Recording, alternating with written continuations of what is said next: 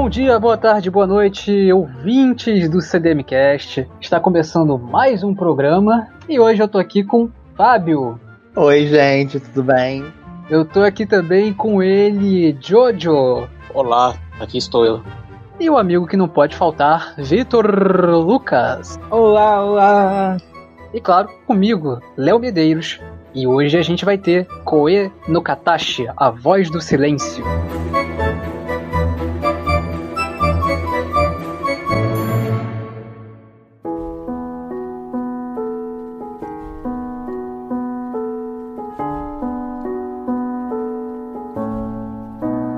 Depois de fazer bullying com uma estudante transferida chamada Shoko Nishimiya, o popular Shoya Ishida acaba pagando por isso e sofrendo bullying também, o que gera consequências devastadoras para sua personalidade. O que nós vamos acompanhar em Koen Katachi é a relação dele com a Nishimiya quando adolescente, onde eles tentam resolver essas questões do passado. Bem, o Koe no Katashi não é qualquer coisa. Ele é uma adaptação feita pela Kyoto Animation, então com certeza vocês podem esperar uma imensa qualidade visual, uma enorme produção. Mas acho que o mais interessante sobre Koe no Katashi é que ele é uma história sobre bullying. Já que o anime, enfim, é bem conhecido e dispensa apresentações também, acho que já podemos ir direto ao ponto e falar, tipo, vocês acham que o bullying aqui é bem abordado? Legal, profundo, é discutido? Como vocês veem isso? Eu acho que essa é uma das obras que eu mais fiquei revoltado com a questão do bullying e que a gente consegue ter uma dimensão de como que o bullying consegue destruir a vida da, de quem tá sofrendo bullying. E a gente também tem um contraponto, né, de que a gente também vê quando o bullying volta para quem? Para o agressor e ele sofre pelas mesmas coisas e acaba passando por aquele processo, porque a gente tá acostumado com essas obras que quando o agressor sofre bullying, depois de ter feito alguém sofrer bastante, tem aquela passada de pano bem grande, coisa e tal, aquela relativização, aquela redenção do, do personagem. E aqui em Koeno Katashi, a gente tem algo um pouco mais gradual e que a gente precisa acompanhar a história para entender e conseguir ligar, né, o sentimento do agressor. Porque apesar de a gente sempre falar que é o filme, né, o mangá da, da guria surda, ela não é a personagem principal do filme e nem do mangá. O personagem principal é o Shoka. É o Ishida, né? O Shoko Ishida. É, o Shoya. Então, ele é o personagem principal da história a gente vai ver as coisas a partir do ponto, a perspectiva dele. A gente tem em alguns momentos a perspectiva de outros personagens, em alguns momentos pontuais, mas ele é o personagem principal. A história é sobre ele e, e sobre como que ele lidou com o bullying na escola, apesar de ele ter, mãe ter feito bullying. Esse começo do Koeno Katashi, que para mim é a minha parte favorita do filme, é, é bem curioso, né? Eu acho que quando você vai falar de um assunto muito delicado como bullying, e por mais que o Shida tenha sofrido bullying, né, ele também foi um agressor, né? Porque quando você tem uma pessoa surda e uma pessoa não surda que tem ali as suas faculdades, enfim, auditivas, eh, sensoriais no geral, tudo dentro dos conformes e padrões, você tem uma, uma diferença aí, né? Assim, vamos dizer, a, a, experiência da Nishimira é muito mais singular e ela merece talvez muito mais carinho e cuidado do que a dele, né? Mas esse é um filme que fala muito sobre a culpa, sobre como superar isso e ver sentido em, viver e não se julgar. Então, é, assim, é o que você falou, é importante a gente entender esse personagem, né, já que a autora, né, e o filme compra isso também, escolhe mostrar tudo pelo Ishida, é importante que a gente consiga caminhar com esse personagem. Então, o começo, ele é uma coisa lenta, muito vagarosa, assim, é um ritmo realmente, assim, muito bem conduzido, né, já falei, é da Kyoto Animation, e quem dirige é a Naoko Yamada, que é uma excelente diretora, o estilo dela, não por acaso, influenciou uma das melhores produções aí do ano até agora, que é o Wonder Egg, Priority, cara, ela sabe como conduzir ali um visual, um ritmo de história, como fazer bons enquadramentos, e você consegue realmente embarcar na vida desse cara e sentir essa culpa dele e tal. Sabe uma parada que é, que é curiosa? Lá na faculdade, eu acho que no terceiro, segundo ou terceiro período, nós tínhamos que fazer um júri simulado para poder debater sobre o homeschooling. E a ideia era que um grupo seria contra, outro grupo seria a favor, e aí o júri você traria os argumentos aí de se deveria ser permitido ou não. O termo homeschooling pode ser traduzido como ensino em casa. E aí, eu era o advogado de. Eu era promotor, então eu defendia o homeschooling. E aí eu fui na internet, eu busquei um vídeo de um influencer e ele falava sobre como a escola contribuiu para acabar com a autoestima dele durante muito tempo pela forma como os colegas o tratavam. Porque ele era nordestino, foi morar no sul, e aí no sul eles zoavam o sotaque, zoavam tudo que ele tinha, e aí do sul voltou pro nordeste. Mas quando ele tava no sul, então ele se apropriou do sotaque do sul, porque ele não queria mais sofrer bullying. E aí quando ele foi pro nordeste, ele começou a sofrer bullying no nordeste, porque ele tinha sotaque sulista agora, e até que por fim hoje ele não tem sotaque algum. Quando você escuta ele falando, parece que ele não é de lugar nenhum. E aí eu passei esse vídeo, ele fala das experiências dele na escola, sobre como isso foi ruim, e a equipe né, de, de defesa, a equipe contra o homeschooling no caso, testemunhou que o bullying ele seria positivo, que você aprenderia a se defender, que você desenvolve mecanismos de, de defesa contra a pessoa que te, que te bulina, e que isso seria bom para você, porque você aprende que o mundo não é só flores, esse tipo de coisa. E é curioso a percepção que as pessoas têm do bullying, como ele sendo não só normal, como essencial para o desenvolvimento humano. Quando a gente sabe que para quem passa por ele não é bem assim que funcionam as coisas, né? Eu acho que o Koen Katashi ele representa bem isso, assim. Nesse começo, quando o Shoya começa a provocar e a fazer bullying com a Nishimiya, eu concordo com o Fábio, eu senti de verdade o peso disso. Isso me lembrou muita coisa de quando eu também sofri bullying né, na escola, mas principalmente porque a Nishimiya era uma pessoa que ela não tinha escolha sobre aquilo que ela sofreu bullying. Ela não era surda porque ela queria, sabe? ainda que fosse, ainda que fosse uma escolha, que direito outra pessoa tem, né, de fazer isso. Mas ela não só não tinha escolha, como ela não tinha como saber que as pessoas estão fazendo bullying com ela muitas vezes, porque faziam através de palavras. E ainda assim ela tentava se aproximar, pedia desculpas por ser quem ela era, porque as pessoas não conseguiam aceitá-la. Isso eu senti de verdade, sabe? O peso disso de, do bullying. E depois, quando o bullying volta contra o, o eu também senti isso. Apesar de aí eu já não tava ligando mais. Mas eu senti bastante que o, quando, quando volta para ele, de como ele se desligou, porque ele passou a sofrer bullying, e tudo muda na vida dele a partir desse momento. E ele compreende o que ele fez de verdade com a Nishimi. Eu acho que esse começo é ideal, é perfeito, assim, passando sobre essa, essa ideia do bullying e os efeitos que ele causa nas pessoas. Sim, e ainda falando um pouco sobre isso, Borges, é, tem o contraponto, né, que no mangá, no, no filme não tem muito isso. Mas no mangá, o professor deles, né, ele é bem conivente, muitas vezes, com as agressões que o Shoya fazia com a Shoko. E ele até chegou em alguns momentos ali no mangá falar que ela era uma aluna muito difícil para aquela escola e que ela não deveria estar ali e que ela era totalmente problemática, que nem ele estava aguentando a situação. O professor dizendo isso. Até que tem uma passagem, rapidamente, que uma professora do clube de coral, ela tenta fazer com que os outros alunos aprendam a linguagem de sinais, que é aquela parte onde a Sahara entra, que ela fala que ela quer, e tem aquela a situação que a, o Eno fala que ela é uma puxa-saco.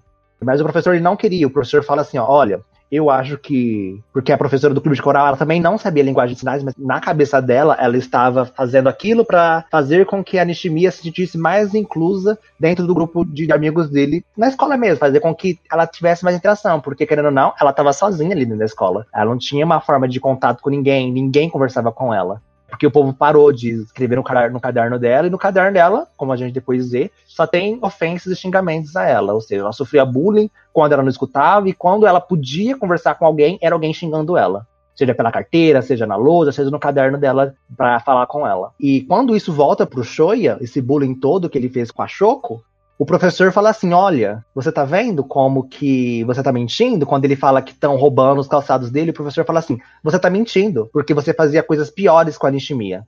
Então, tipo assim, entra mais ou menos aquela parte quando a gente tá bem familiarizado com aquela questão da, da fábula do lobo e do cordeiro, sabe? O cordeiro fala, fala, fala, fala, fala, fala, mente, mente, mente, chega um momento que ninguém vai acreditar nele. Então, quando chegou o momento onde o, o Shoya, ele realmente sofreu bullying pesado, ele apanhava, ele falava ah, na mesa dele, um monte de coisa escrita pra ele morrer. Então, tipo assim, ele sofreu bullying na mesma intensidade que Cachorro. A gente não liga para ele porque ele é o agressor ali no começo da história. A gente não tem essa, essa simpatia. E eu também não sei bem se é para ter essa simpatia ali no início.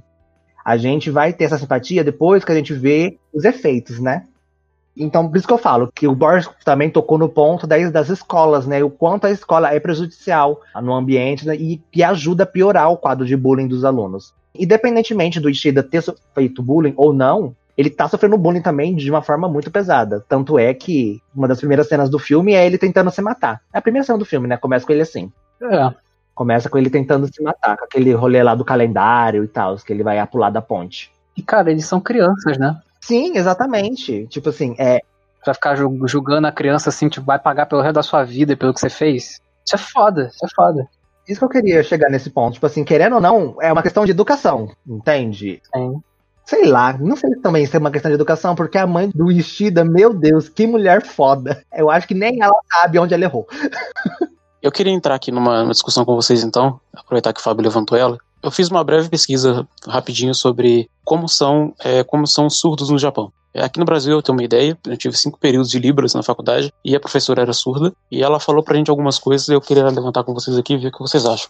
Quando eu fui pesquisar sobre os surdos do Japão, muitas coisas são similares aqui e parece que são comuns às comunidades surdas ao redor do mundo, mas o Japão ele tem mais escolas voltadas para surdos do que o Brasil. O Japão tem 107 escolas voltadas para surdos. O Brasil, se eu não me engano, tem menos de 30, eu acho. Alguma coisa assim. Nossa. E é uma luta da comunidade surda aqui no Brasil a construção de escolas voltadas para alunos surdos, escolas só para surdos. Só que aí, aqui no Brasil, a gente enfrenta um problema grande que é a ideia da inclusão. A ideia da inclusão é legal, é você incluir todo mundo e não fazer da diferença um problema. No entanto, quando a gente fala sobre os surdos, a gente não está falando só de uma pessoa que tem deficiência auditiva, que aliás é diferente, né? Surdos e deficientes auditivos são coisas diferentes, mas vocês entenderam. Não está falando só de uma pessoa que não ouve. Os surdos, tanto aqui e pelo que eu pesquisei também no Japão, eles têm uma cultura surda que vem em primeiro lugar. Então, antes de serem japoneses ou brasileiros, eles são surdos. Eles têm uma cultura própria, a língua é diferente. Isso a professora estava me falando. E eles, né, parte deles, pelo menos, acho que a, a, aqueles com quem a professora tem contato, esses surdos eles não querem inclusão, eles querem escolas específicas. Porque para eles, inclusão é estar juntos com aqueles que são iguais a eles. Pensa assim, quando eu tô na escola, ou quando eu tô na faculdade, todo mundo fala, todo mundo escuta, todo mundo vê. Eu não tenho contato na minha sala de aula, ou mesmo com outras pessoas no campus, eu não tenho contato com ninguém que tenha algum tipo de, de deficiência. Todo mundo, como eu falei, é regular. Não só isso, né? Estrutura também e tal estrutura. Até a formação dos professores é diferente quando você precisa lidar com, com um aluno que é surdo. Por mais que ele tenha um intérprete, não é a mesma coisa, porque a função de adaptar material, de adaptar as aulas, cabe ao professor, independente do intérprete ou não. O intérprete não é professor do surdo, o professor é regular. E aí o, o intérprete está ali para fazer essa tradução de um idioma para o outro. Mas o que eu quero chegar para vocês é: vocês acham que o problema da anistia poderia ser resolvido colocando ela numa escola, desde o começo, colocando ela numa escola direto para surdos? Ou essa, essa ideia da inclusão na escola regular, ela precisa acontecer de qualquer forma? Vocês acham que é válido? Vocês acham que é segregação? Se os surdos quiserem ter escolas próprias e as outras pessoas também querem que eles tenham escolas próprias, vocês acham que isso é segregação? Como é a ideia que a gente tem mais ou menos aqui? Ou não? Eu acho que eu não posso muito é, opinar sobre isso, porque na verdade estou conhecendo melhor essa ideia agora, apesar de eu já conhecer espaços que são dedicados a isso, né? Aqui no Rio de Janeiro a gente tem, por exemplo, o Benjamin Constant, que eu não sei se ele atende só surdos ou se são todos os tipos de deficiência, se cegos também, né? O que eu tenho é uma experiência. Na minha escola eu, eu tive que estudar com uma pessoa que era que tinha um problema de visão gravíssimo, um problema de audição gravíssimo, e eu vou te falar que sem a, a estrutura, né, com um professor que está ali treinado, né, que tem uma bagagem, tem um repertório para dar aula para pessoas que não têm problemas é, é, é, auditivos, de visão, né, pessoas que não têm deficiências, foi uma grande luta, assim. Primeiro já começa pela situação da pessoa, que morava num lugar difícil, assim, era difícil de, de, de locomoção, era um lugar perigoso, um lugar que tinha um poder paralelo, que tinha conflitos e tal. Ela perdia muita aula por causa disso. E, cara, na sala de aula era isso, né? Para o professor, a professora dava aula, ficava uma pessoa ali do lado com ela, um aluno mesmo, não era um professor, assim. E, cara, era difícil, sabe? Porque aí você tinha que perder a sua aula, você ajudar ela e você não conseguia tanto ajudar ela. Né? Então, olha que eu estudei num colégio que não é ruim, assim, um colégio público, mas é que é, tem mais estrutura do que muitos. E é isso, sabe? Não tinha amparo algum, a gente tinha que se virar, entendeu? E ela acabou indo para a mesma faculdade que eu e é a mesma coisa. Então, vou falar, assim, ouvindo a sua ideia, eu super acho que é melhor, porque eu também não sei como conciliar essas coisas. Eu acho que é interessante também a gente entender o surdo, o cego, como pessoas que têm vida, né? Eu fiz também um trabalho interessantíssimo. O irmão adotivo de um amigo meu, ele tem problemas de deficiência visual, né? E ele conta que as pessoas acham às vezes que, que o cego, o surdo não tem vida, que, que não transa, que não, não, não sai para um rolê, entendeu? Que não é verdade. Então, essas coisas, talvez uma educação né, que, que, que fizesse esses mundos colidirem fosse super interessante, né? No sentido de a gente aprender a lidar com essas pessoas e tal. né? De enxergar uma humanidade, não ver como um coitado e não ignorar também, né? Mas na prática eu tive uma experiência de sofrimento e não tenho qualquer conhecimento, não fiz qualquer pesquisa, fico meio que por aqui. É engraçado pensar nisso, né? Porque, tipo, a maior questão, né, de tipo ter um colégio específico para pessoas surdas é justamente a questão do acesso, né? Como se dá tipo a questão do alunos que não podem chegar a tal colégio? Como se dá a questão de, tipo, o quão caros são, tipo, colégios específicos para essas pessoas? Entre outras questões variáveis, né? Tipo, é meio difícil falar, tipo, o certo é ter um colégio específico para isso, ou se é pra, tipo, ter colégios regulares, ter assistência para pessoas surdas, mas é, acho que a maior questão, né, primeiro, é saber, tipo, como funcionaria um colégio específico para pessoas surdas. O quão viável é quantas pessoas teriam acesso a isso, tá ligado? O Léo mencionou, tipo, essa conhecida dele, e eu acho que é um exemplo perfeito, né? Se fosse, tipo, sei lá, vamos dizer que tenha, tipo, colégios específicos para pessoas surdas. São muito pouco, mas, tipo, por exemplo, vamos dizer que no, sei lá, Rio Grande do Sul tenha dois. Vai ser muito difícil, sei lá, tipo, pra uma pessoa que mora lá longe na caixa prego ir desse de onde mora justamente para esse colégio onde ela tem, tipo, esse tipo de assistência, tá ligado? O brasileiro tem aquela, aquela ideia de que a gente tem um coração muito grande, que a gente tem que sim se adaptar a algumas questões. E eu acho que a escola inclusiva, né, que é essa questão de a escola para todos, né, nasce, nasce um pouco dessa, desse sentimento do brasileiro, que a gente tem que tratar todo mundo como se fosse igual, como se fosse igual você. E na realidade não é. Uma pessoa surda ela tem necessidades específicas que ela precisa que sejam atendidas para que o aprendizado dela seja eficaz, certo?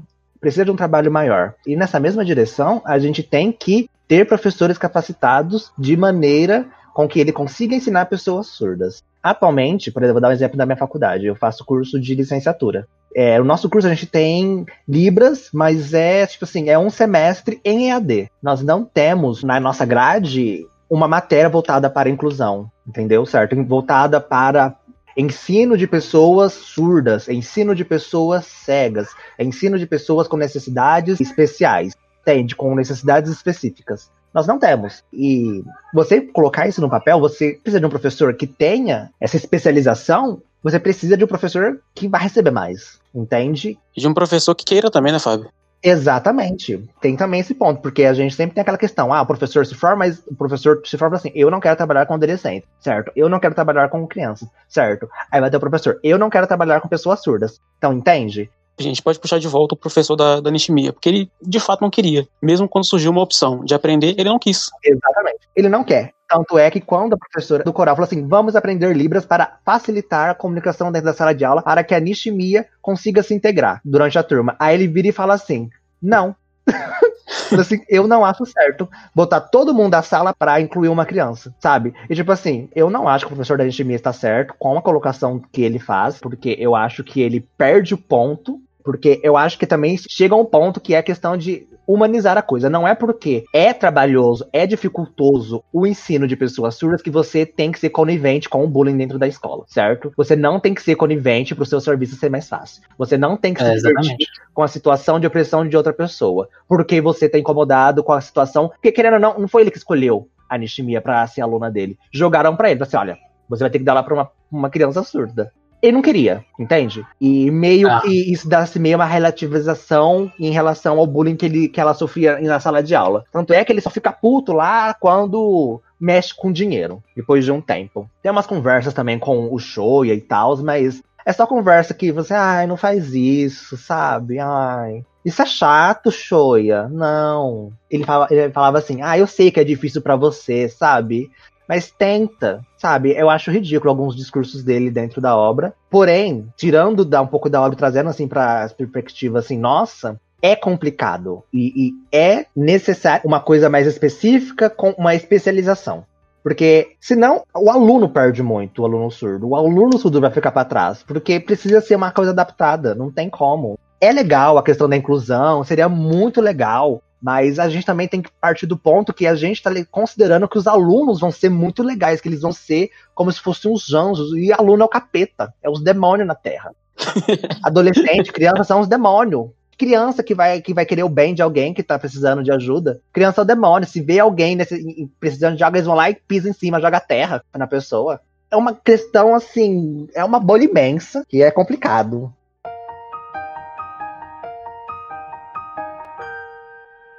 O toque do Ishida pro que ele tá fazendo chega muito quando a questão monetária é colocada, né? Sim. Quando ele percebe que tirar lá o aparelho auditivo da menina e jogar fora e esculhambar com o bagulho, tá fazendo a porra da mãe da menina gastar dinheiro, né? Sim. E aí ele vê que a mãe dele vai ter que gastar dinheiro, a mãe dele, tipo, tem um salão, não parece, né, tá numa classe social tranquila na sociedade japonesa. E eu achei aquilo interessante e realista, né?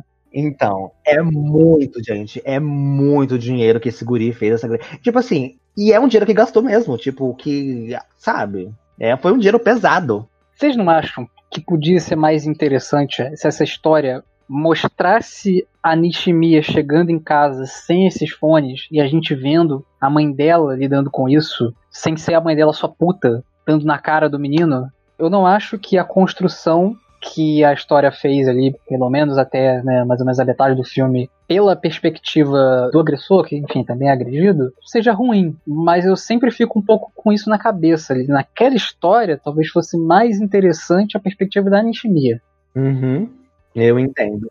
Assim, a gente tem a questão de que a mãe da Nishimiya quer que ela seja forte. Porque ela acredita que a filha dela precisa ser forte para conseguir vencer essas adversidades, porque ela sendo uma pessoa surda, ela vai passar por esses momentos durante a vida dela inteira. Então ela quer que a filha dela seja forte e ela diz que ela esperava com que a filha dela resolvesse esses problemas, seja indo falar com o professor, indo falar com ela que estava acontecendo, porque a mãe diz que percebe que a filha está sofrendo bullying, mas a filha não tem, não, não chega nela e fala o que está acontecendo, entende? Ela fica, ela é muito fechada. Ela tá naquele momento que ela não quer incomodar as pessoas, sabe? E ela acha que não falar sobre vai atrapalhar menos. É um pouco disso, entende? Eu não sei se foi bem feito não mostrar o lado dela em Shimia. A gente só tem, assim, alguns relances dela não. Assim, na infância, pelo menos no filme. Eu acho que no filme é. a gente entende um pouquinho melhor sobre, sobre os sentimentos das pessoas. É, no filme a gente vê aquela cena dela na, no parquinho, que ela. Cara, ela diz uma frase nessa cena. Ela diz que não gosta de si mesma. Só isso. Tá ótimo. A pessoa não gostar de si mesma já é muita coisa. Eu, eu, não acho irrelevante, eu não acho irrelevante, mas é isso que eu tô dizendo assim. Eu tenho um problema com esse filme que eu acho que no fim das contas as pessoas não falaram o que elas deviam ter falado. Eu, eu, eu, sempre boto um pé no freio, porque isso também pode ser uma expectativa minha, né? Porque o tipo de história que esse filme tem, a gente tem muito que colocar o nosso aprendizado de vida ali para analisar a coerência emocional dos personagens. Então você entende que é um filme muito sobre culpa. Tá todo mundo muito culpado. E eu acho que lá no final, o Ishida faz uma colocação muito boa, que é quando ele diz que ele projetou uma certa necessidade, certas demandas na Nishimiya, né? E tanto por isso ele começa a chamar o povo do passado para interagir com a Nishimiya, sem pensar que talvez não fosse isso que ela estava querendo. Né? Isso foi uma coisa que, inclusive, quando a Ueno faz com ele, ele não gosta. Isso eu acho legal. Mas, quando a irmã da Nishimiya fala com ele, Tipo, ei brother, acho que você tá fazendo isso aí só para se sentir bem. Isso aí, leia-se, se reaproximando da Nishimiya. O que eu acho que está certo, porque esse menino tá culpado. E eu sei disso por vivência própria. Culpa faz a gente achar que tem que fazer uma certa coisa com uma certa pessoa que a gente magoou. E não é bem isso. E eu acho que era isso que precisava escavar melhor. E aí o que eu não gosto que o filme sugere e que talvez aconteça no mangá, e você pode me responder, Fábio, é que vai acontecer uma parada meio idealizada de um romance entre a Nishimiya e o Shida. E aí eu acho que é quando o filme também tira o pé do chão. Para mim ali, quando a Ueno chega nesse filme, que começa a juntar essa galera do passado e que começa a juntar esse negócio da culpa, não sei o que, não sei o que, não sei o que, e isso não é abordado, não é aprofundado, não é escavado dentro da construção desses personagens, eu acho que o filme não só fica com um ritmo meio ruim, porque antes ele estava bem vagaroso, bem a gente dentro da história, e aí talvez pela necessidade de adaptar uma grande quantidade de capítulos em duas horas, já é um filme grande, né? Duas horas e nove já é um bem grande padrão de filme ele acaba perdendo isso do ritmo e ele perde para mim também o ponto da história. Sei lá, eu acho que essa parte que ele fala Kaiuzuru, né, na chuva, quando eles estão caçando a Nishimiya, a Shoko, que ela fala que ele tá fazendo aquilo só para tirar a culpa que ele tá sentindo das costas dele no filme ele vira e fala que quer fazer com que a. Ele quer ajudar a Shoko, ele quer fazer ela se sentir melhor pelas coisas que ele fez no passado, mas ele também quer se sentir melhor. Ele também, ele, ele, ele busca estar se sentindo melhor porque ele não se sente bem. Entende? Ele expõe, ele fala: Eu não me sinto bem pelas coisas que eu fiz. Então, eu também estou procurando me sentir melhor com essa situação. E, e, e, isso, no mangá, pelo menos, peca. Peca porque o mangá, o Shoya, ele é um, um grande herói de shonen, sabe? Ele fala, ele no, no, mangá nem tem essa pergunta também, esse questionamento, e ele vira e fala: Eu vou fazer de tudo para ajudar a Nishimiya. Ele não está se colocando na situação. Ele não se coloca como uma prioridade na situação. Não tem aquela, não tem aquela parte egoica, sabe? De querer se sentir bem. Parece que ele é muito bonzinho, né? Exatamente, exatamente. E a gente sabe que, tipo, pela construção do personagem, do início da vida dele, ele não era uma pessoa boa. Não tem sentido ele não querer se sentir bem pelas merdas que ele fez, na minha cabeça. Então, para mim, no filme, isso é um grande acerto. Assim, eu acho que o filme e o mangá, eles funcionam muito bem separadamente, eles são separados mesmo, é, mas eu acho que a sensibilidade que o filme tem para lidar com os assuntos relacionados ao Shoya muito melhores e, e a questão de bullying. Eu acho que o mangá deixa um pouquinho das coisas assim. Eu acho que falta um pouco. Eu acho que falta uma trilha sonora. Eu acho que falta a gente. A entonação. É muito foda os dubladores de Koe no Katashi. É muito boa a, a, a vibe que o filme passa, a direção. Totalmente. E o carinho, Sim. o carinho com a movimentação, cara. Exatamente. Porque, cara, é lindo você ver um filme que nem quando Katashi, assim, que, cara, o jeito que os ombros dos personagens se mexem te passa uma leitura, cara. É como você vê uma peça de teatro, velho. É, é só ator também, né? Preparação pra cena, pra você ler emoção, é, cara, é você pensar como é que você mexe o dedo de uma maneira triste. Eu acho que quando Katashi é um, uma animação que tem isso, cara. É lindo, é lindo. Primeiro, eu concordo com tudo que vocês falaram até agora. Para mim é exatamente isso. E a trilha sonora é o aspecto que eu mais gosto nesse filme. Para mim ela é impecável. Impecável, impecável. Não tem um único momento que eu acho que a trilha não combine, sabe? Tanto os momentos de reflexão do Shoya, quanto o momento em que eles estão juntos, que a trilha fica mais soturna, mais tensa. Mas aí eu queria falar, perguntar então pro Fábio, já que ele, ele, ele conseguiu ler o mangá, não consegui, ele só 10 capítulos. Pelo que eu entendi então, parece que o filme ele parte mais de uma reflexão do Shoya, de que o que ele fez foi errado, e aí por isso ele quer se sentir bem de novo, porque ele entendeu que aquilo que ele fez foi errado, ele se sente mal por isso, e aí ele quer ajudar ele mesmo e a Nishimiya no filme, e no mangá tem menos disso, né? Então ele ele não parte do, ele só parte do ponto que a Nishimiya tá mal e ele precisa ajudar ela. Né? Você falou que ele é o, o herói de Shonen. Você acha que isso tira o peso de uma reflexão que ele tenha feito sobre sobre os atos dele no passado e como isso afetaram e como essas decisões afetaram a, a Nishimiya? Hum, eu particularmente, acredito que sim. Mas é uma questão de como eu analiso uma obra, entende? Então, na minha parte, é uma questão bem mais como eu analiso uma obra, certo? Então é uma coisa das maneiras como eu interpreto as coisas ou não. Então, no meu ponto de vista, eu acredito que sim, porque se você escreve um personagem que ele não busca melhorar e só busca ajudar outras pessoas pelas merdas que ele fez, eu acho que esse personagem tem um problema. Se ele fez muito mal para essa pessoa, entende? Porque a gente tem no filme um Shoya que busca ser uma pessoa melhor, que ele quer se sentir melhor com a própria existência dele, certo? Mas no mangá a gente tem um cara que só quer ajudar outra pessoa porque ele fez muito mal para ela. Ele fala assim: "Eu vou fazer de tudo para com que ela se sinta bem, independente do que seja. Vou gritar muito". É um sentimento genuíno também, mas eu acho que perde um pouco de carinho, sabe? De força, né? Eu acho que perde força ali. Sim, perde. O discurso enfraquece. Porque eu acho que perde um pouco de. Eu não consigo me identificar tanto. Porque geralmente, se você é uma pessoa que passou por uma situação ruim e você sabe que você fez algo ruim àquela outra pessoa, como que ela se sente mal, geralmente você busca ser uma pessoa melhor. Pessoas normais, seres humanos, nós, eu, você. Você quer aprender, você quer ser uma pessoa melhor, entende? A gente sempre vira falando, a gente tem que aprender com os nossos erros ali ele não tá tentando aprender com os erros dele, entende? Ele só tá fazendo com que a Nishimiya busque melhor. Tudo bem, ele foi aprender o que é uma linguagem de sinais, ele queria se desculpar com a Nishimiya, mas esse sentimento parte muito de que, assim, nossa, eu fiz muito mal para ela, ela deve estar tá sentindo mal, eu quero ajudar ela, entende? O sentimento parte muito disso. Sei lá, perde um pouco da força do personagem, para mim, no mangá. Pois é, eu gosto, por exemplo, dele trabalhando para repor o dinheiro que a mãe teve que gastar. Isso eu acho que é um jeito de se resolver um pouco mais fora da culpa e que tem mais a ver com ele, né? Com a casa dele, com a família dele e tal. Assim, eu acho legal esse ponto, mas você tem que lembrar que, tipo, ele tava juntando dinheiro só pra se matar. Então. É, não, não, sim, sim. então, tipo assim, ele não tá buscando ser uma pessoa melhor. Ele fala assim, ah, eu sou um merda, vou me matar. Entende? Como que é? Por mais que ele tá buscando dinheiro, que a narrativa ainda não, não, não tá encaixadinha no, na questão de se tornar uma pessoa melhor, eu tenho que aprender com as coisas que eu errei. Ele só tá naquele ponto, olha, eu errei, minha mãe sofreu. Ah, meu Deus, eu vou devolver o dinheiro para minha mãe. Eu errei, fiz a Nishimiya sofrer. Vou aprender a guardar sinais e pedir desculpa para ela. Logo depois disso, eu vou me matar. Então, tipo, não tá naquele ponto, tipo assim, olha, vou me tornar uma pessoa melhor para que eu consiga continuar vivendo no mangá.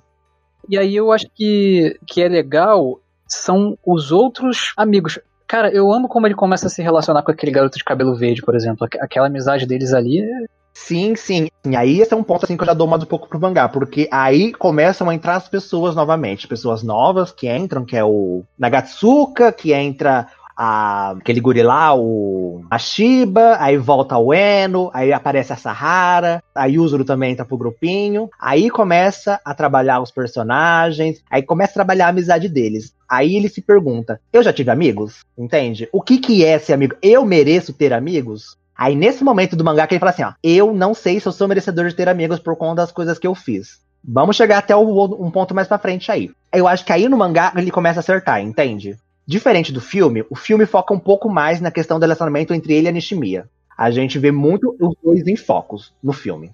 A, ainda, ainda assim, a conclusão do filme é caiu o X da cara das pessoas, né? Que tem aquele lance do X que é dele achando que ele não pode se relacionar. Sim. Então, em tese, o arco do filme ainda é esse rapaz, Ishida, se permitindo viver. Sim, mas aí eu acho que o filme peca bastante nesse ponto também acho. É, é terrível a construção que ele faz desses amigos aí em torno dele. Que os personagens surgem por motivo nenhum. Um dos malucos que tem cabelo laranja tem cara de psicopata, ele não faz nada. Ele, sei lá, critica o Ishida uma hora. Ele entrou na vida do Ishida do nada, do nada eles são amigos e esse cara importa. Para mim, a partir daí o filme vira um desastre.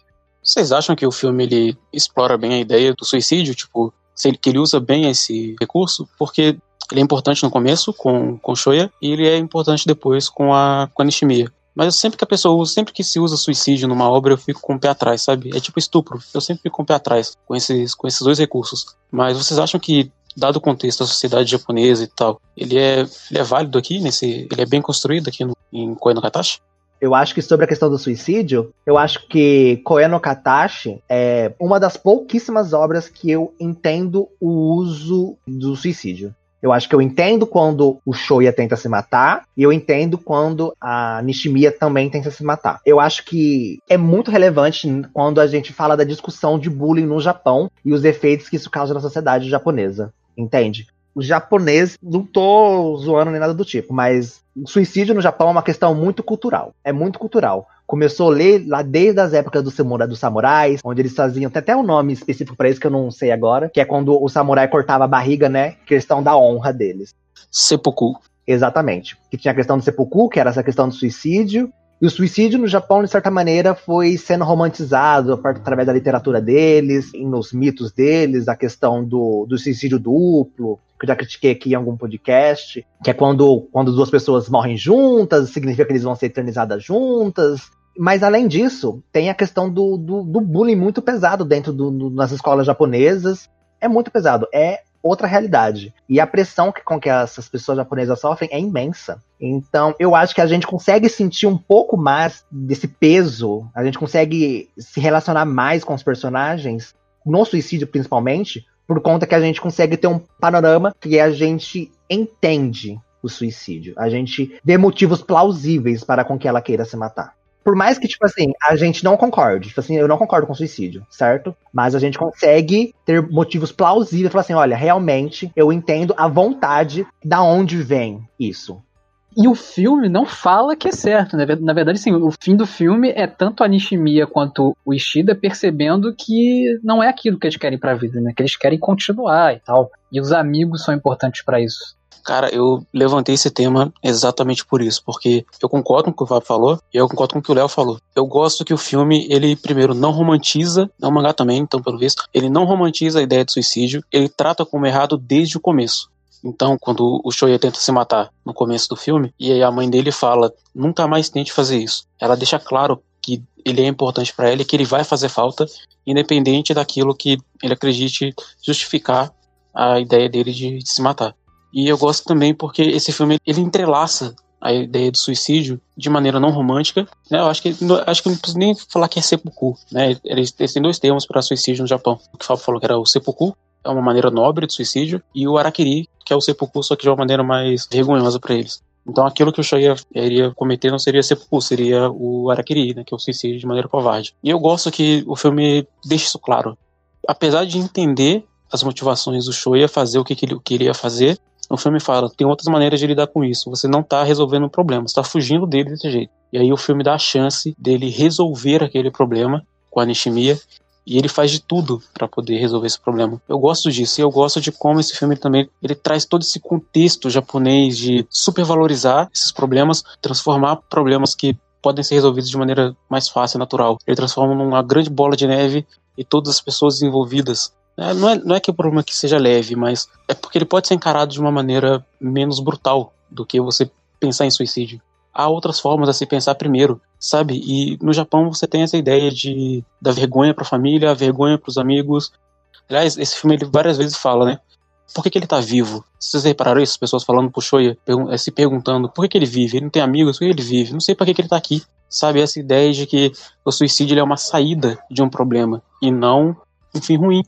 Ele não vai resolver o problema, ele é só, é só escapar. E eu gosto que o filme não romantiza isso em momento algum.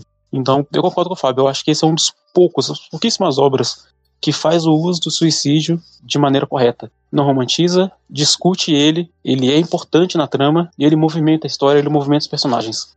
Aí eu gosto disso. O Koen Katashi fez isso perfeitamente, assim, na minha opinião. Tem uma parte que eu gosto muito, eu acho que é o final, tipo, antes dele, do, dos simbolizinhos de X cair, que é a conversa dele com a Nishimiya na ponte. Eu acho essa conversa só muito linda. Primeiro ele pede desculpas. Eu não queria falar antes, né, quando ela mencionou, quando começou o diálogo sobre se ele faz isso por ele, se ele faz isso por outras pessoas, não sei o quê. Mas eu gostei muito que ele pede desculpas primeiro pra Nishimiya, porque ele fala que ele agiu de maneira que ele interpretou que era o que ela queria, mas era o que ele queria. Ele falou assim: provavelmente interpretei você da forma que foi conveniente para mim, né? Ele pede desculpas. E depois a Nishimiya tem um diálogo e a Nishimiya fala que ela acharia melhor se ela morresse ele diz que ele não acha mais isso. E acho que tem uma frase que eu acho muito bonita, né? Que é tipo, talvez seja até a solução que o personagem ele achou, o autor achou para debater o que uma pessoa poderia fazer, né? Quando quer se suicidar. Ele simplesmente ele chega para ela e é muito simples. Ele chega para ela e fala: "Eu quero que você me ajude a viver". E eu acho isso muito bonito, sabe? Eu acho tipo, essa cena é, é, realmente muito bonita mesmo. Eu só fico confuso um pouco sobre a irmã da garota, né? Eu acho muito curioso que, tipo, a gente descobre que a protagonista ela quer morrer lá pro habitat final, né? Não sei quando é que ela. É, é no final, né? Que ela, tá, que ela tenta se matar. Mas a irmã tirava foto de animais mortos antes justamente pelo que eu entendi, né? Que é para justamente, tipo, não sei, mostrar o quão triste é a morte. Eu não peguei muito bem essa parte lá no final, quando ela posta todas as fotos na, na casa. Não sei se era, tipo, fazer a irmã desapegar da ideia de suicídio. Mas eu fiquei curioso saber quanto tempo a irmã esperava ou acreditava que a Nishimiya queria se matar. Eu não me lembro se no filme mencionou ou se é algo só do mangá. Isso aí tem um lado curioso, viu? Porque, por exemplo, quando tem a cena da roda gigante, que é o Eno, enfim, falando merda pra Nishimiya, a Nishimiya fala, né? É, eu não gosto de mim mesma. E aí, enfim, a genialidade do storyboard do filme, né? Porque tem tanto o Ishida, né, no enquadramento em que a cabeça dele está espremida num canto da tela e tem muito espaço atrás dessa cabeça e você consegue entender que está se passando coisas ali, mas existe o mesmo enquadramento para Yuzuru. Então você sabe, você entende o quanto que aquilo toca na irmã dela também. E eu não tinha percebido esse lance dos bichos, não. É interessante pensar como isso estava afetando aquela irmã menor dela. Ela tira, sei lá, quantas fotos de animal morto postando pela casa, tá ligado? É porque acontece o seguinte, quando a Nishimiya, naquela época do, do colégio, ela fala que ela quer morrer e tal pra irmã dela, e ela sofre por essa fase, entende? Ela passa por essa fase com essa vontade muito grande de se suicidar, que ela não gosta de si. Então a irmã dela tenta tirar essas fotos como uma maneira de mostrar ela como a morte é triste. Porque na cabeça dela é triste é a maneira com que a irmã dela mais nova encontrou com, as, com o que ela tinha em mãos de tentar ajudar a irmã dela a querer viver. Tipo, mostrando assim, olha, gente, isso aqui é um bicho morto, sabe? É isso que você quer ser? Um jeito meio mórbido, mas entendível, eu acho. Sim, sim. É porque ela é uma criança, né, gente? Ela é menor que a. mais nova que a, que a Nishimi. Ela começou isso nova também, essa questão da foto. E ela parou no tempo, né? Ela deixou de viver também por conta da irmã. Mas não por conta da deficiência da irmã, mas por conta da irmã dela querer morrer. Ela queria muito que a irmã dela conseguisse gostar de si mesma. Ela queria que a irmã dela tivesse autoestima, entende? Na cabeça dela é, é, é, uma, é um artifício que ela tinha em mãos. Ela assim, ah, vou tirar um monte de foto de bicho morto vou imprimir, colocar nas paredes de casa pra mostrar pra minha irmã um bicho morto. A irmã dela não gostava do bicho morto, mas ela achou que na cabeça dela ia funcionar. Tem relação até com o bullying também que a Nishimiya sofreu, né? Por isso que a irmã dela não gosta do Ishida inicialmente. Outra personagem também que meio que abandona a vida é a avó da, da Nishimiya. Porque assim, no mangá, a mãe da Nishimiya descobre que a filha é surda com, quando ela tinha dois anos de idade. Quando ela percebe, ah, ela é surda, ela não escuta. E os avós paternos dela chegam a questionar a mãe pelo problema da filha. Porque fala assim: você, a culpa é sua, você não se cuidou durante a gravidez. E por isso a minha neta é surda. Eu não quero isso na minha família. E ela fala assim: eu não tive culpa disso. Eu não sabia que o seu filho ia me passar uma doença que ia fazer com que a minha filha fosse surda. Entende? Então, no mangá, a gente tem essa conversa com que a Nishimiya é surda por conta de uma IST que o pai dela passou para ela. E a gente tem essa conversa também quando ela tem dois anos de idade, que ela então vai ser uma mãe solteira por conta que ela não se cuidou na gravidez para não pegar algo que o filho deles passaram para ela e tipo foda-se, entende? A escrotidão que é, é o caminho é sempre a culpabilização da vítima, né? Isso também é recorrente no, no mangá. Exatamente. É sempre a culpa da vítima e não a minha culpa. E por conta disso, a mãe é, vira mãe solteira no Japão, certo? Que a gente não tem muitas obras que relatam muito isso, que a gente sempre tem aquela questão do, do papel do pai paterno no Japão ser muito presente. E nessa obra fala assim, não é bem assim. Tem gente escrota no Japão também, tem pais ausentes também no Japão. Então, aí a mãe dela começa a trabalhar dois turnos no, no, no hospital, trabalhar pra caramba para conseguir sustentar a filha dela. E durante essa conversa ela descobre que ela tá grávida da Yuzuru também. Aí a avó fala assim: Olha, eu vou te ajudar. Assim que essa minha neta nascer, eu vou entrar em aula de Libras. A outra filha, eu vou colocar ela na aula de Libras, eu vou te, sair do meu grupo de idosos, vou ajudar. Você não tá sozinha. Ela é minha neta, eu vou te ajudar, entende? A avó. Porque, tipo assim, quando a gente tem a cena da morte da veinha no, no filme, a gente sente um pouco porque a gente sabe como é duro perder alguém querido pra gente. A gente vê esse lado mais da Yuzuru. Mas pelo mangá a gente consegue ver mais ainda, porque a gente tem um, um, um tratamento melhor em cima da personagem, entende? A gente sabe o quanto ela também se esforçou e o quanto ela se dedicou pra Nishimiya não sofresse tanto e que tivesse uma vida mais acolhedora, pelo menos no âmbito familiar, entende? Eu pensei exatamente isso quando você falava, né, Fábio? Porque essa mãe da Nishimiya era uma personagem tão interessante com uma puta de uma história de vida e o filme não fala nada, né? A véia morre e eu fiquei meio, tá bom, a véia morreu, legal. É porque, assim, é complicado a gente conseguir adaptar tudo num filme de duas horas. É, tem isso. É complicado, sabe? É, é, são coisas, assim, que são importantes, são detalhes que agregam muito na obra, que o filme conseguiu trabalhar ainda de maneira que, com o sentimentalismo nessa cena, de uma maneira com que a gente conseguisse sentir também. Porque é, é uma avó, né? Quem não perdeu o avô, alguém próximo, velhinho, a gente sabe como é, é difícil. Então ele consegue trabalhar também esse sentimentalismo de outra maneira. Pois é, eu acho que o filme ele aposta nisso, sim. Tipo, como eles, entender, eles entenderam que não daria tempo de desenvolver todos os relacionamentos que o mangá desenvolve e que são importantes, então eles apostam em coisas que são reconhecíveis por nós. Então nós sabemos o que é ter um avô, uma avó, nós sabemos o que é perder uma pessoa importante. Então ele lima essa parte, ele recorta essa parte e deixa só a cena do sentimento pra gente. E a gente fala, tá, eu entendi, ela perdeu uma pessoa importante, eu sei que é perder uma pessoa importante, e aí a história, a história segue. Eu acho que foi uma escolha inteligente, porque realmente não daria tempo de contar, mas eu queria muito mais da mãe no filme. Eu também. Eu acho que podia tirar coisas ali daquele grupinho do, do bullying. Eu acho que o filme podia, poderia ter tomado certas decisões diferentes, mas principalmente ele poderia ter tirado espaço daquele pessoal, que em geral não acrescenta muita coisa, e colocar mais da mãe, a relação da mãe com a filha. Isso que o Fábio falou da, da mãe ter, ter pego uma IST e a Nishimiya nascer surda por isso, que aliás a minha professora ela nasceu surda porque a mãe teve cachumba, não é uma IST, mas tá, tá paralelo aí. Uhum. O Japão, no quesito relacionamento entre relacionamento romântico, ele parece o Brasil nos anos 50, né? Muito casto, todas as mulheres precisam de marido, porque quem, mulher que não tem marido não, não é nada, não serve para nada. Então, eu gostaria mais de ter visto mais disso, sabe? É, a mãe da Nishimiya tendo que lidar com a filha que é surda, ao mesmo tempo que ela tem uma família que renega a criança, a família do marido culpabilizando ela por uma doença que o marido tinha, ele pegou a IST através de uma traição, né? Ou algo do gênero. Pro- Não, não, não tem certinho, mas é provável, né? Se você tem. Provavelmente foi Se isso, né? você passa pra alguém uma ST que aquela pessoa não tem, você pegou de alguém na rua, né? E ST não nasce em ninguém. Seria legal ver esse tipo de relação. Eu acho que o filme ele engrandeceria. Eu gosto do, do- de como o filme trata é, al- algumas outras questões, mas eu queria ter visto mais disso. Eu acho que eu não me importaria de ver um filme de duas horas e meia se ele colocasse mais, sabe? A gente falou que Chainsaw ele tem pouco conflito, né, ou praticamente nenhum. E aqui no Koi no Katashi ele tem muito conflito que é legal de se, de se ver. E eu queria mais tempo pra desenvolver. Eu não acharia pesado se fosse duas horas e meia, mais com esses conflitos da mãe.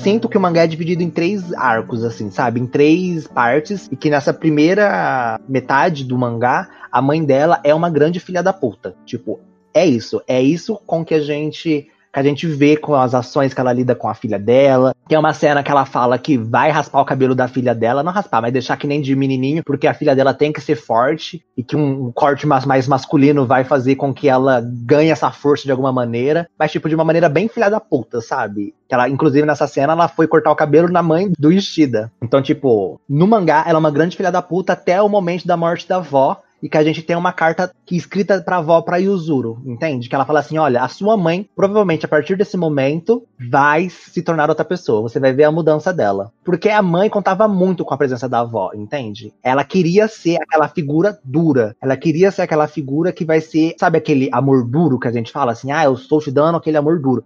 Te lembra um pouco o Sangatsu no Lion? A mãe do, do protagonista também, que tudo que ela pode deixar pra ele é a música, é o piano, e aí ela vê que ele tem talento e ela trata ele mal pra cacete, no bate, não sei o que, vira escrotaça, pra depois no final a gente entende que ela tá fazendo aquilo porque ela ia morrer e tudo que ela podia deixar pra ele era isso. Me lembra um pouquinho assim, o Sangatsu. Isso é outro anime, é no Shig... Não, é o o Akimi no Uso. Shigatsu Akimi no Uso. Isso, nossa, gente.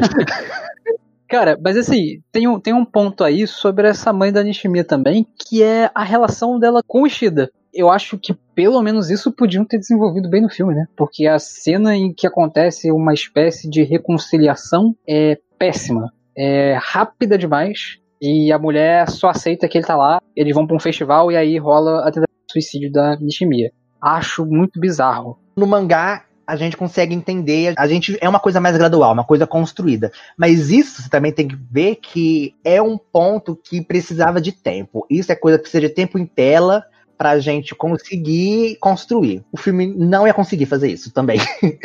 Você precisa ter uma grande quantidade de acontecimentos para que algo tenha sentido narrativamente, entende? Você precisa com que, tipo, aconteçam muitos conflitinhos ou, ou questões com esses personagens para que você consiga acreditar que aquela mãe tá agradecendo o Ishida por ser amigo dela, entende? E é muito difícil colocar isso no filme, principalmente porque o filme tenta lidar, como eu já falei, com a Nishimiya e o Ishida. Então a gente vê muitos dois, eles tentam colocar a relação dos dois aí em foco no filme. Eu vou falar que eu não me incomodo muito com isso. E eu acho que o, que por, o motivo pelo qual não me incomoda é porque eu gosto muito do timing de tudo que vai desde a morte da avó até o festival, sabe? Porque, tipo assim, não tem, uma, não tem tipo, uma grande explicação dos sentimentos dos personagens da mãe, né? Você interpreta mais. Mas eu acho muito interessante, né? Que, tipo, essa reconciliação, né? O dia lá que ele vai pra casa lá da Nishimiya é um pouco depois da avó ter morrido. Sim, verdade. E eu achei curioso, né? Porque, tipo, eu interpretei, né? Como eu falei, não tem muitos diálogos nessa parte, tipo, não tem da mãe, então você tem que interpretar mais. Pode interpretar tanto pro mal quanto pro bem. Mas eu não achei muito que ela. Tipo assim, eu não achei que teve uma aproximação, na real. Eu vi que teve mais uma falta de resistência. Porque ela ainda olha para ele com aquela cara de o que ele tá fazendo aqui. Mas era aniversário dela. Então eu acho que ela só, tipo, ah, minhas filhas fizeram um bolo. Esse moleque, até onde eu sei, não tá fazendo mais bullying com a minha filha desde sei lá quantos anos atrás. Eu vou aceitar. Porque. E aí que vem uma parte que eu gosto muito do timing. porque poderíamos ter tipo assim, para ficar natural depois, né, do, depois dessa, desse dia, teríamos que ter uma longa conversa, uma longa construção pra mãe aceitar o moleque, né? Mas eu acho muito foda que logo após esse troço do aniversário, vem o festival e vem o suicídio da garota. Lá, a tentativa de suicídio dela. Eu gosto do, do timing, que eu, eu, pelo menos, eu fiquei muito, tipo, apreensivo, fiquei, tipo, esperando, meu Deus, o que vai acontecer? Eu não, sabe, eu, é, não sabia se algum dos dois ia morrer ali, né? Quando o moleque caiu, eu falei, fudeu, morreu, esse garoto vai estar viva. Mas eu acho muito interessante que, tipo, logo depois disso, ele salva a garota, né? E aí, tipo, mesmo que a mãe não fale, como eu falei, ela não tem muita interpretação, não muda o fato de que ele salvou a filha dela.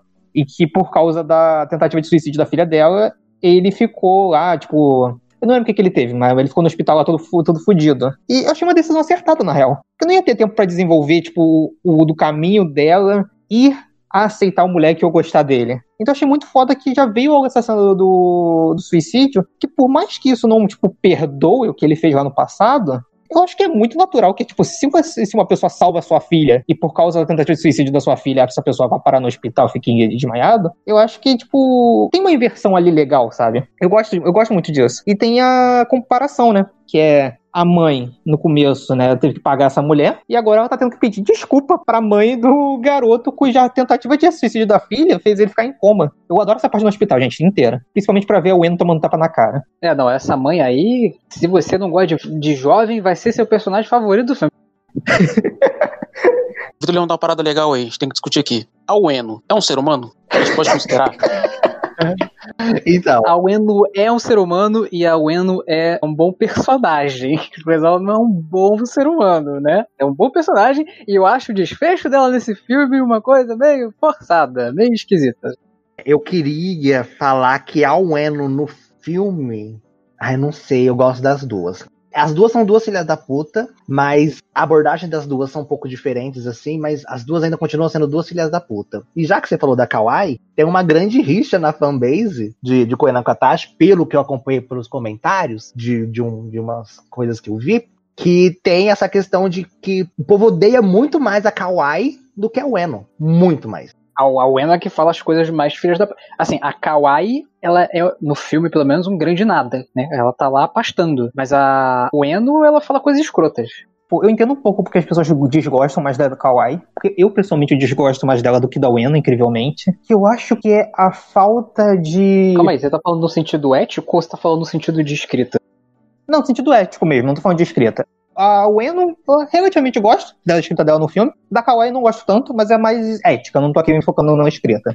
Um dos principais pontos, talvez que as pessoas não gostem da Kawaii tanto quanto a Ueno, e eu também não gosto, é que é uma pessoa muito cínica, tipo, é muito cínica mesmo. E no filme, principalmente, eu realmente eu não me lembro de pedido de desculpas bom dela, tá ligado? O Léo mencionou, tipo, da Ueno ser forçado. Gente, eu acho toda a participação da Kawaii do momento que ela entra lá, apresenta lá o amigo, o psicólogo com olho de cara de psicopata. Gente, eu acho essa personagem é estranho, tipo, ela não pede desculpa, tá ligado? Tipo, eu gosto que, assim, as duas personagens, elas são muito legais como representações de como um bully lida depois quando é confrontado sobre o bullying que ele fez, né? O Anna é muito interessante porque ela joga a culpa na vítima. Tipo, as duas são bem realistas. Ela joga a culpa na vítima, ela é do tipo que, não, mas se você tivesse reagido, as coisas seriam diferentes. E a Kawaii é do tipo que joga para baixo do tapete. Ninguém lembra com certeza, só é o moleque lá que vê todo mundo com X na cara. Então eu não fiz. A grande questão é que não tem um grande conflito da Kawaii. Tipo, não tem, tipo, ela chegando e admitindo, principalmente. Eu acho que ela admite muito rápido em algum ponto do filme, mas não me compra. Tem a cena da ponte, que é muito ruim. a cena da ponte é pavorosa em todo sentido, meu Deus do céu. Eu acho que a Ueno é um personagem que as pessoas conseguem entender melhor do que a Kawaii. É, eu acho que, apesar da Kawaii ser uma personagem muito mais real do que a Ueno. A Ueno é mais uma grande caricatura de um personagem que, entende, não é bem uma pessoa que vai ser tão ruim a esse ponto, entende? A Ueno é muito ruim. Tipo, muito ruim. Ela bate na guria, ela xinga, chama a menina de inútil, de imprestável, e faz tudo de ruim pra guria. E, e ainda joga a culpa na cara dela. Fala assim, a culpa é sua. Porque você é uma fracassada não consegue fazer nada sozinha. A Kawaii, ela lida de uma maneira assim, ai, não, sabe, ai, você não presta, mas ai, mas vamos ser amigo mesmo assim, sabe? Ela visa tudo mais a questão de Sabe quando a gente, a gente tem aquelas histórias que falam muito sobre aquelas meninas superficiais nas escolas, que elas acham que ela tem um rei na barriga, aquelas personagens egocêntricas. Meninas malvadas. Quase isso. aquela, aquela, aquela galera egocêntrica. A Kawaii, ela não ajuda o mendigo, mas ela tira uma foto junto falando assim: eu dou moral pros pobres. É. Exatamente. Essa é uma boa leitura da Kawaii. Tanto é que, tipo assim, tem um capítulo no mangá que ela se olha no espelho, ela acorda, se olha no espelho e fala assim: Meu Deus, como eu sou linda. Eu tenho que aceitar que eu sou uma pessoa muito linda. Então, tudo o que ela faz é em prol dela, é em torno dela e é para ela, certo?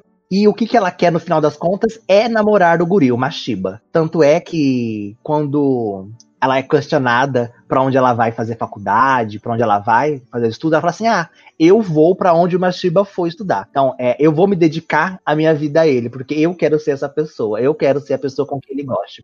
Gado. 50 centímetros por segundo. Que pavor que isso me lembra. A personagem é isso. Traumas. Sério. Tanto é que, sabe a cena do hospital onde ela abraça a Nishimi e fala assim, pelo amor de Deus, você não tem que se matar. Ela ia xingar a Nishimi, ela ia chamar a menina de filha da puta, desgraçada, roubada. E aí ela vê o Kashiba olhando ela de cima com a cara braba, ela fala assim, ai meu Deus, como eu te amo, você eu me preocupei. Mas ela não se preocupou, ela só queria fazer cena pro Mashiba que tava ali do lado. É, nossa. Então, ela é esse tipo de personagem. Ela é esse tipo de personagem. Ela não é que o Eno que vai chegar na Nishimiya, sua filha da puta, e dar um tapa na cara dela. Sua puta, porque você matou a arrombada. Ô, Fábio, tem uma coisa interessante aí que você falou. A leitura do mangá te permite ter uma, uma noção melhor da Kawaii. Eu acho que o filme ele é péssimo, não dá pra ter nenhuma noção da Kawaii, só de que ela é sonsa mesmo. Não só dela. É, não, não- só dela. O Mashiba, da Kawaii, da Ueno. É, alguém tem que falar pra, pra Kawaii que se ela for ficar seguindo esse Mashiba aí, ela vai terminar days, né? Vai terminar despedaçada dentro de uma mala, porque esse garoto não é do bem. esse cara não olha pra cara dele, ele não é do bem. Alguma coisa ele cheira, consome ali, não é legal. É, mas o lance é que eu acho a Ueno uma personagem realista. E a Ueno me faz pensar sobre também, inclusive, o motivo pelo qual o Ishida começa a fazer piada com ela tem alguma coisa nessas pessoas, que enfim, o filme não aborda, né? Mas existe uma indignação pela Nishimiya não reagir. Uma indignação que eu acho humana, né? É escrota, claro, né? Você fazer. a- a- porque, porque culmina nisso. A culpabilização da vítima. Você tá sofrendo bullying porque você não reage. Mas, mas é interessante porque eu acho que a chegada de uma estudante que é surda, que tem uma deficiência, que necessita de um amparo, aí eu falo, né, trazendo mais sentimentos que eu que eu captei na minha vivência de vida. Mas eu acho que você, ser humanicamente, você se sente fraco. E aquilo te indigna, aquilo realmente te dá raiva. E ao invés de você apertar a mão da pessoa, você vai e faz ela sofrer. E eu acho que a Ueno, ela simplesmente estaciona no tempo, né? A chegada dela é emblemática, porque realmente parece que ela ainda tem a idade daquela galera lá, ela acha que ainda tá de namorico com Ishida e tal, e ela continua com esse sentimento, e ela continua jogando isso de uma maneira sincera e inconveniente, eu acho que isso é o lance também muito real da Ueno. Não só esse sentimento de raiva diante de uma né, de um exemplo de fraqueza humana, entre aspas, né? Precisa de mais um cuidado, de um amparo, a surdez da menina. Aí eu tô lendo que isso é ela achando, ela vendo uma fraqueza humana ali, né, vendo como o ser humano pode ser fraco e precisar do outro. Ela joga isso pra cima dela e, e- e tem essa realidade de, de ela ser inconveniente, sabe? Dela precisar jogar isso em cima da menina. Bicho, não precisava, né? Ela é inconveniente. Mas ela me lembra muito pessoas que são inconvenientes. Essas pessoas existem, bicho. Eu acho a Ueno real e a Ueno ela tem mais um espaço dentro do filme pra você falar, ah, a Ueno é um personagem. O que me incomoda é que no final, o final tem muito aquilo de, ai, somos amigos, que legal. Bicho, ok, você entende que a Nishimiya não reage às coisas, mas não tá tudo bem. Não tá tudo bem entre aquelas pessoas. A Ueno não pediu desculpa, entendeu? E aí eu acho que a gente também tem outro problema. A Nishimiya reagiu pouco. Eu acho que, ok, a personagem é assim, mas isso parece também contraproducente. Inclusive para falar da temática do filme. Então é isso que eu acho um pouco estranho. Tipo, o filme tem diálogos maneiros, a gente consegue entender o garoto, a gente consegue entender a Nishimiya. Mas eu gostaria que a Nishimiya falasse um pouco mais dela, além de que ela não gosta de si mesma. Eu gostaria que ela tivesse algum posicionamento. E o fato de que o filme tenta terminar num humor, num temperamento legal, de amizade, grupinho de amigo, bicho, pra mim tem muita coisa errada ali. Inclusive também sobre a Kawaii não ter pedido desculpa. Cara, eu concordo com você. Mas eu, assim, eu acho que ficaria tudo bem terminar da, da Nishimiya não ser reativa, ela não reagir, se o filme tivesse terminado num, num, num tom agridoce, sabe? Se no final ela decidisse reagir e afastasse essas pessoas. Eu acho que, que seria legal. Aí você falou, quando ele termina num tom de somos todos amigos, e sendo que as meninas nunca pediram desculpa, e agora eu odeio mais a Kawaii do que eu odeio a Uena. A Ueno. Nossa, eu odeio ela muito mais agora. Depois que o Fábio falou, eu odeio muito, muito mais. Então eu acho que ele termina numa nota que ele não deveria terminar. Eu gosto que assim, a gente termina o filme bem, positivo, alegre, feliz, mas eu acho que pra história, pra narrativa em si, seria melhor se ele terminasse numa nota agridoce. Então a Nishimiya e o Shoya se perdoam, mas assim, eles se afastam dos outros, sabe? Eles entendem que aquilo do passado ficou no passado, mas e aquelas pessoas parecem que ainda estão lá, e eles vão para frente e deixam eles para trás. Eu gostaria que fosse algo mais assim. Não sei, eu acho que, acho que seria uma ideia melhor para o final dessa história. Eu queria comentar que, tipo assim, é, eu não me incomodo com o final da Ueno. Eu me incomodo com o final da Kawaii, porque, por aquele motivo que eu já falei, né? Ela não pede desculpa. Mas a Ueno, eu não me incomodo por dois motivos. Eu concordo sobre o que o Léo falou sobre a Nishimiya, porém, eles serem amigos, eu já acho que é um pouco diferente porque foi decisão da Nishimiya. Porque depois de tudo que, tudo que rola, a Nishimiya ela decide que ela vai para cada uma dessas pessoas, vai conversar com cada uma dessas pessoas, vai pedir. Não sei se eu não me lembro exatamente o que, ela, o que ela não sei se ela pede ajuda, não me lembro. E a Ueno tem uma cena que é interessante, que é literalmente a Nishimiya ela insistindo todo santo dia no mesmo prédio lá que a, que a Ueno sempre sai, ela vai todo dia atrás da Ueno. Esse lance de terminar todo feliz, apesar de eu me incomodar, né? Porque são bandos de arrombados, eu entendi que foi um desejo da própria Nishimiya, tipo, foi uma vontade dela, foi tipo uma decisão. Ela chegou e ela insistiu com a Ueno, ela falou: "Não, eu vou chamar, eu vou até essa garota quantas vezes for necessário, que nem ela fez, né? Na chuva, no sol, no, na neve, sei lá onde é que ela tava. Ela falou: eu vou fazer isso tantas vezes que eu quero trazer ela para perto de mim. E aí, isso já, já achei um pouco interessante, porque, como eu falei, foi uma decisão dela. Então ela reage, né? No final ela reage.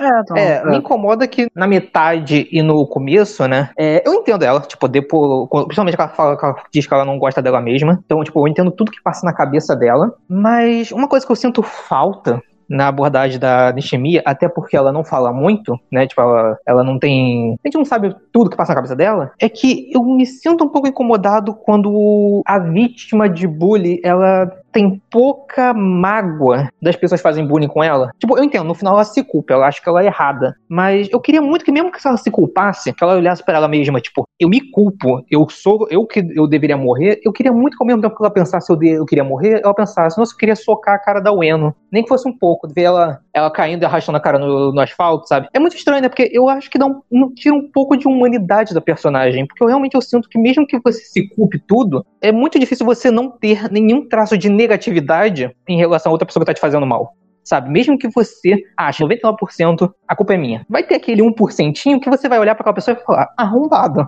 E me incomoda que, como a Nishimi ela não tem muito diálogo, né? Já, já isso já piora um pouco as questões, ela não é nem a protagonista, mas me incomoda que ao mesmo tempo ela ainda é esse poço de santidade. Exatamente.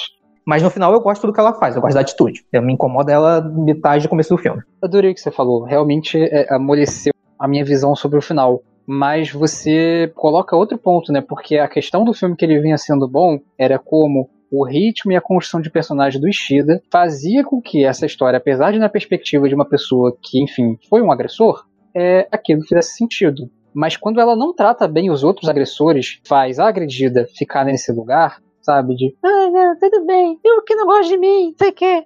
Putz, aí eu acho que você já está começando a passar um pano e facilitar muito o seu caminho como escritora também. Eu acho que isso também foi quebrando a graça de ver esse filme comigo, assim. Perde um pouco do conflito, né, Léo? Eu também senti isso. É, foda. Que o Vitor falou é verdade. Eu queria isso também. Eu queria que a, que a Nishimiya tivesse essa culpa, que eu acho bastante interessante explorar, e que ela falasse: é, Eu acho que a culpa é minha, mas vocês não precisavam ter tornado a minha vida tão miserável. Eu acho que seria da hora se ela tivesse esse, e eu queria muito que ela tivesse um confronto com a Ueno, ou com a escrota da, da Kwai, igual ela fez com o com o Ishida lá no começo, que ela tem aquela briga com ele, sabe? Na, na carteira. Eu queria que ela tivesse saído no tapa, assim. Eu acho que seria. Ela morde ele? Eu não me lembro. Morde, morde ele. Eu acho que seria da hora se ela tivesse saído no tapa, sabe? Falar, olha, você destruiu minha vida. Eu me odeio, mas você não precisava tornar isso pior. eu já sei sobre minha condição, sabe? Eu acho que, já que ela vê a condição dela assim, de maneira tão negativa, ela podia ter transportado isso pra forma como as pessoas tratavam ela também. Acho que acho que seria bom, sabe? Teria o filme seria cresceria mais. É o que o Vitor falou é verdade, concordo com isso. Eu acho que o melhor momento para isso, o melhor momento para isso seria no hospital. Ela juntava a porrada da Gwen junto com a mãe dela. Eu ia aplaudir. Eu fiquei muito puto nessa cena porque eu achei que a mãe Shida ia meter a porrada na Gwen também. Ela, pra apartar a briga, eu falei, porra, tinha que eu chegar logo no cruzado já. Ah, você segura essa menina e todo mundo bate um pouco. É isso que eu vou fazer. Eu concordo com vocês, partindo do ponto de vista narrativo, mas eu meio que discordo, sendo bem sincero. Eu acho que vai um pouco também da expectativa de como vocês querem que a personagem seja, na minha visão.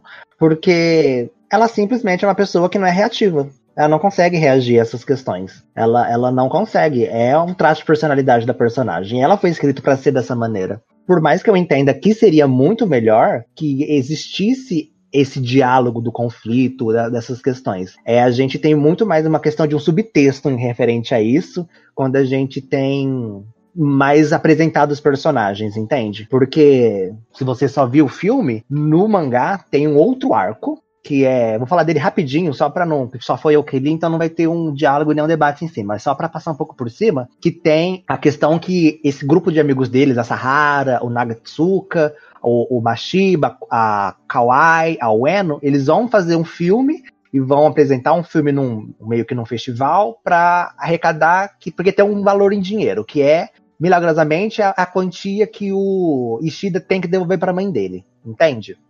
Ora, ora. é coisa de anime, mangá. É...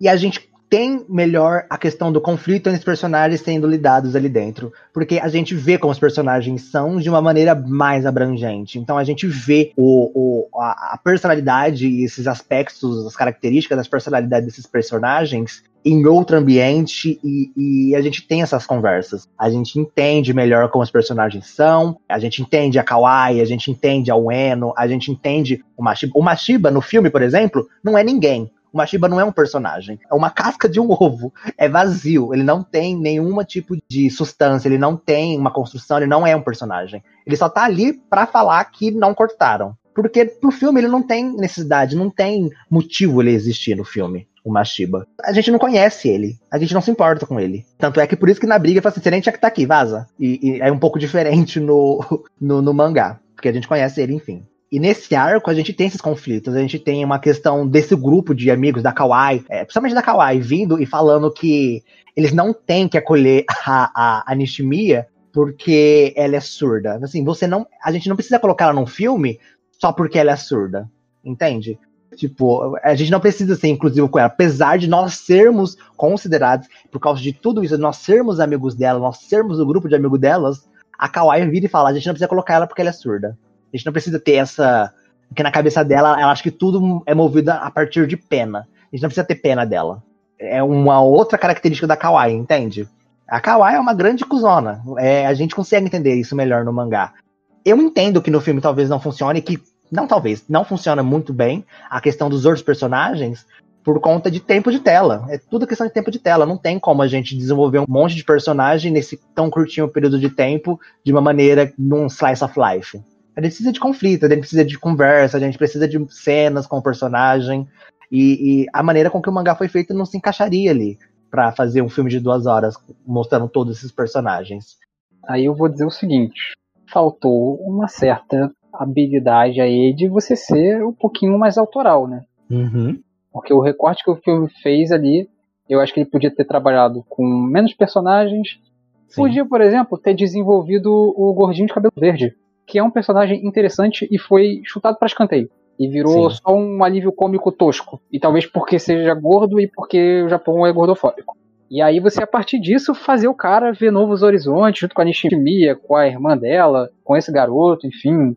Enfim, né? Acho que o, o, anime precisa muito que eu pense, que eu seja muito gentil e imagine, ah, no mangá contava melhor, é que o filme, coitado, só teve duas horas. Não, bem, você vai adaptar a parada, você sabe que só tem duas horas, te vira, filho. É aqui outro animation. As pessoas são boas aí.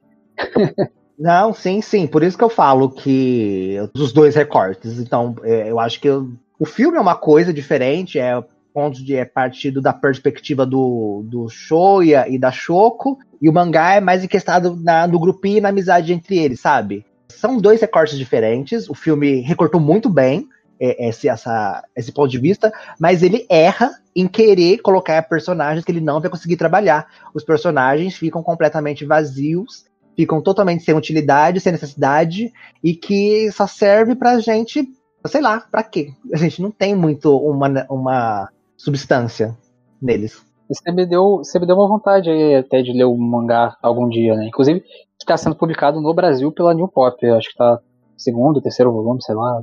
Estão fazendo a versão deluxe, de ouro deles, de capa dura. É, isso. Se alguém quiser me dar, eu aceito, tá? Fã de Koeno Katashi. Eu queria comentar um pouquinho. Eu concordo com essas questões que vocês abordaram dos personagens, porém, eu vou falar que eu não sinto muita falta de desenvolvimento deles. E aí eu já discordo um pouco, eu acho que esse filme foi bem autoral, na real. Porque eu acho que o recorte que a diretora fez, eu achei muito prazeroso e muito bem-vindo. Porque, por exemplo, tem um menino lá que é o psicopata. E ele tá no filme. Mas eu, honestamente, pensando aqui agora, ele não roubou nenhuma ação do filme. Só aquele pequeno diálogo lá dele falando na ponte, né? Mas, tirando isso, eu não achei, tipo, nenhum incômodo ele estar tá lá. Eu até achei interessante, tipo, nossa, não é, ele não é nenhum grande personagem, nenhuma grande edição. Mas eu gosto dele ter um papel de apenas ser um amigo da rodinha. E ele me deu uma essa sensação que eu gosto, porque ele literalmente ele só chega e fala: Ah, esse menino aqui, ele quer ser seu amigo. E aí ele entra na roda. E eu gosto disso porque eu achei só natural mesmo. Tipo, não tem nenhum grande motivo além disso, mas. Mas o que eu quero falar é o seguinte: é, com certeza, esses, esses personagens eles têm muito mais coisa que eles poderiam ser desenvolvida dentro do material original, né? Mas eu realmente eu acho que eles conseguiram pegar o básico de cada um, tirando um pouco a resolução da Kawaii, como eu falei antes, mas eu acho, realmente acho que eles conseguiram pegar o básico de cada um e colocar no filme sem que isso arrastasse ou alterasse. Porque eu vou ser bem honesto, eu não ligo muito pra esses personagens. Eu ligo o, eu ligo o suficiente para a função deles na vida dos dois, do protagonista e da Nishimiya. Eu, eu ligo o suficiente para eles como fazedores de bullying ou como eles reagem ao bullying que eles fizeram. Mas eu não ligo para eles o suficiente para ver um arco de desenvolvimento deles. E para ver eles tendo desenvolvimento, mudando e não sei o que. Então, tipo, a Kawaii, por exemplo, achei muito interessante o que o Fábio falou. Eu adoraria apenas para poder odiar ela melhor. Mas, tirando, né, já repeti isso três vezes a resolução, eu não ligo muito dela não ter, tipo, esses pensamentos onde ela é uma escrota total, tá ligado? Eu já gostei do ponto dela ser uma pessoa que ela não tem coragem de assumir. Eu gosto do que o filme fez. Ela é uma pessoa que não assume que os outros têm a culpa, mas como ela não fez o bullying propriamente, e ela ser acovarda. Tipo, eu já gosto desse básico e eu não acho que ela toma muito mais tempo do que deveria tendo esse básico. Sei lá, eu, eu realmente amo muito o timing desse filme com quase tudo. Poderiam ter mais coisas? Poderiam, mas eu acho o timing tão perfeito eu acho, eu gosto tanto da colocação dos personagens que eu não ligo muito. Eu realmente eu acho que, tipo, para mim tá perfeito do jeito que a diretora fez o recorte. Discordo com. Acabou o podcast, galera. Uh! Fala, Fábio.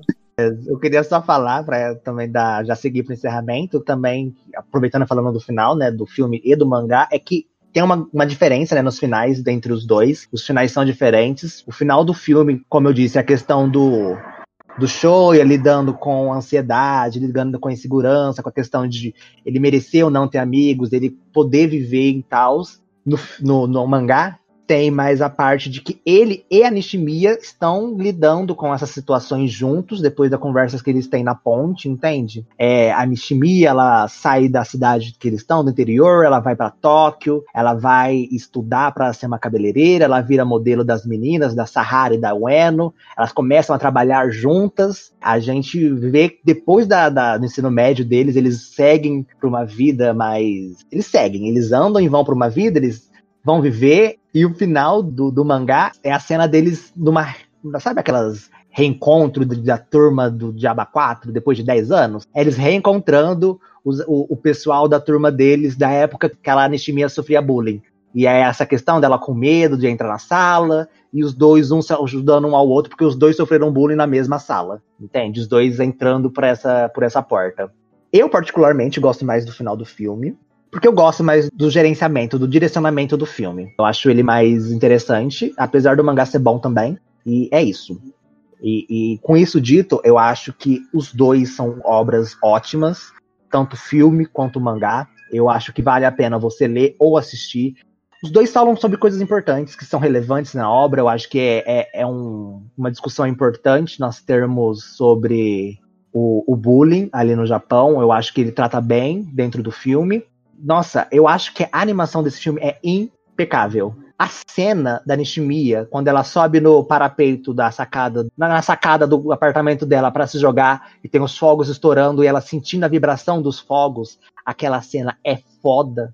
Tipo assim, é tipo assim, uma das melhores cenas já feitas assim, sei lá, eu acho incrível o conceito dela, os motivos para ela para ela ser, é, é, a questão dos fogos, trilha sonora, a, os efeitos, impecável tudo naquela na sequência do, do suicídio da Nishimiya é perfeito. E eu aplaudia, eu chorava, eu não sabia o que fazer. E eu acho que o Enokatashi consegue tocar as pessoas dessa maneira. Consegue que a gente sinta um pouquinho da dor do outro em relação ao que eles sofreram assim durante a trajetória deles. Só não conseguiu tocar, sabe o coração de quem? Das pessoas que fazem a pré-seleção pro Oscar, porque esse filme foi completamente esnobado, que é um erro inacreditável. Completo. E quem ganhou foi Zootopia. Zootopia. Ah, mano, fala sério. Sabe, tinha Moana e Zootopia concorrendo. Ah, fala sério, pelo amor de Deus. Coelho no Katashi era muito, muito mais filme que todos os, os concorrentes de animação do Oscar. Era muito mais filme. A animação japonesa no Oscar é uma tristeza. Depois do começo dos anos 2000, foi só ladeira abaixo. Eles literalmente ignoram, cara. Literalmente ignoram. E é um filme muito mais filme. Ele é muito melhor que qualquer coisa que aparece no Oscar daquele ano. Eu vou ser obrigado a dizer aqui que esse Oscar tá uma porra, viu? Zootopia que ganhou? É. Foi Zootopia que ganhou na época. Olha só, gente, os furries venceram com o Katashi, que tristeza. Pois é, os furries dominaram o Oscar, né, cara? Depois teve aqui lá a forma d'água, né? Esses furries tão foda.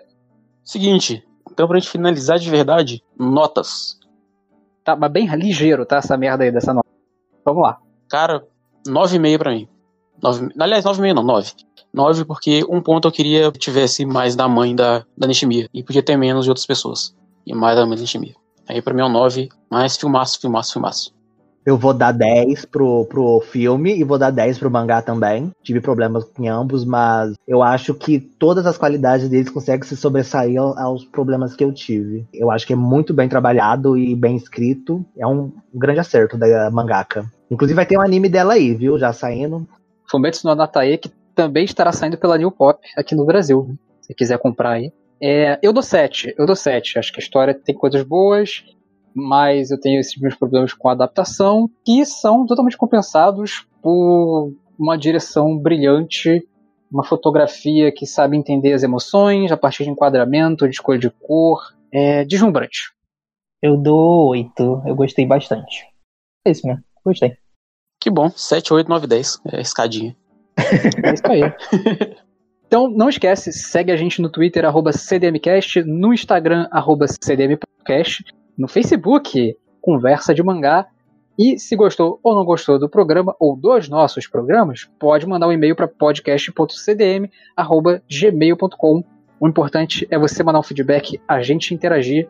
E até semana que vem. Valeu! Bye, bye, bye.